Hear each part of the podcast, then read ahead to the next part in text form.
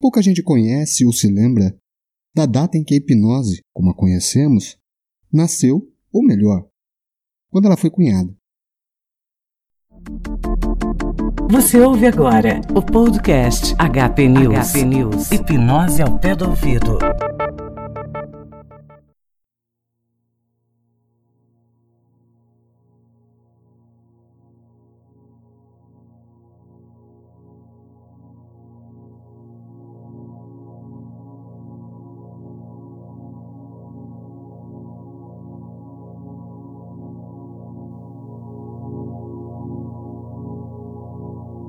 Bom dia, boa tarde ou boa noite. Aqui quem vos fala é Samesh Spencer, trazendo para vocês mais um episódio do podcast HP News. Especificamente, mais um episódio da série Curiosidades Hipnóticas.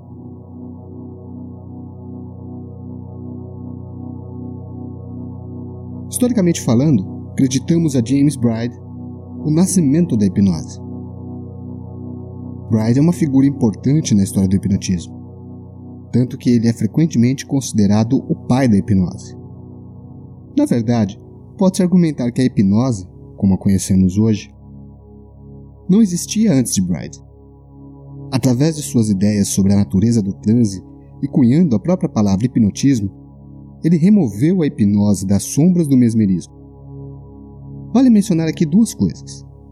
1. Um, Apesar de acreditarmos a Bride a utilização do termo hipnotismo, cabe mencionar que décadas antes, por volta de 1820, o barão Etienne Félix Denis de Covilhã utilizou o prefixo hipnos em seus escritos. O termo hipnótico aparece no dicionário da Academia Francesa em 1814, e os termos hipnotismo, hipnose, entre outros, são propostos por Etienne Félix de Covilhã com base no prefixo "ipin", a partir de 1820. 2. Bright nunca, ênfase, nunca utilizou o termo hipnose. Termo este que foi utilizado apenas 20 anos após a morte de Bride, por volta de 1880, pela escola de Nancy, o termo original que Bride cunhou foi Neurohypnology, que mais tarde foi encurtado para Neurohypnology. Né? E depois, em seguida, né, logo um pouquinho depois, alguns anos depois, foi encurtado para hipnotismo. E foi anunciado publicamente no jornal The Times em 28 de fevereiro de 1842, anunciando a leitura pública que Bride faria em 1 de março na Praça Hanover. O próprio James Bride inseriu em seu livro, Neurohypnology, as terminologias e ou nomenclaturas que acreditava serem mais adequadas à sua metodologia. São elas: hipnótico, o estado ou condição de sono nervoso. Hipnotizar, induzir o sono nervoso. Hipnotizado, aquele que foi colocado em estado de sono nervoso. Hipnotismo, sono nervoso. Dehipnotizar, retirar do estado ou condição de sono nervoso. Dehipnotizado, retirado do estado ou condição de sono nervoso. Hipnotizador, aquele que pratica o neurohipnotismo. É interessante manter em mente que, nesta época, Bride ainda acreditava que o hipnotismo era algo similar ao sono, daí a utilização do prefixo hipno, relativo ao deus grego do sono. E por se tratar de um sono artificial, que era provocado por estimulação nervosa, como cansaço e ou fixação ocular, recebeu o nome neurohipnotismo. Algum tempo depois, Bride percebeu seu equívoco na nomenclatura relativa ao que foi chamado de sono nervoso, pois compreendeu as bases do que mais tarde ficou compreendido como sugestopedia. Ele até tentou trocar o nome de sua metodologia para monoideísmo, ou seja, ideia numa única coisa, num único foco. Mas o nome hipnotismo já havia se popularizado tanto que foi praticamente impossível atingir esse objetivo. Tanto é que até os dias de hoje, né, em 2018, 176 anos após a publicação daquele anúncio no The Times, utilizamos os termos hipnose, hipnotismo e seus derivados.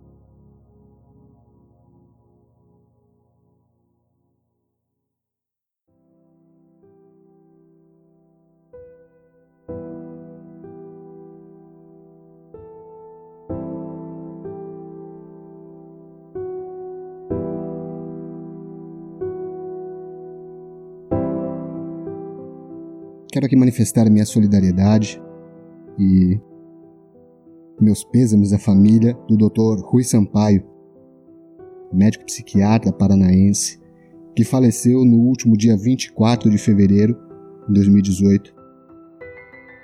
Médico esse que era responsável pelo setor de hipnose forense que funcionava ali em Curitiba, porém que atendia todo o território nacional. Um médico, um estudioso um conhecedor da hipnose como poucos no Brasil e no mundo. E, tanto, e esse, tanto o Brasil quanto o mundo, perdem muito com a sua partida. Então, a família, meu grande abraço, meus sinceros votos de força. E levemos adiante o legado que o Dr. Rui Sampaio deixou para que nós pudéssemos utilizar como exemplo. Grande e forte abraço e até o próximo transe.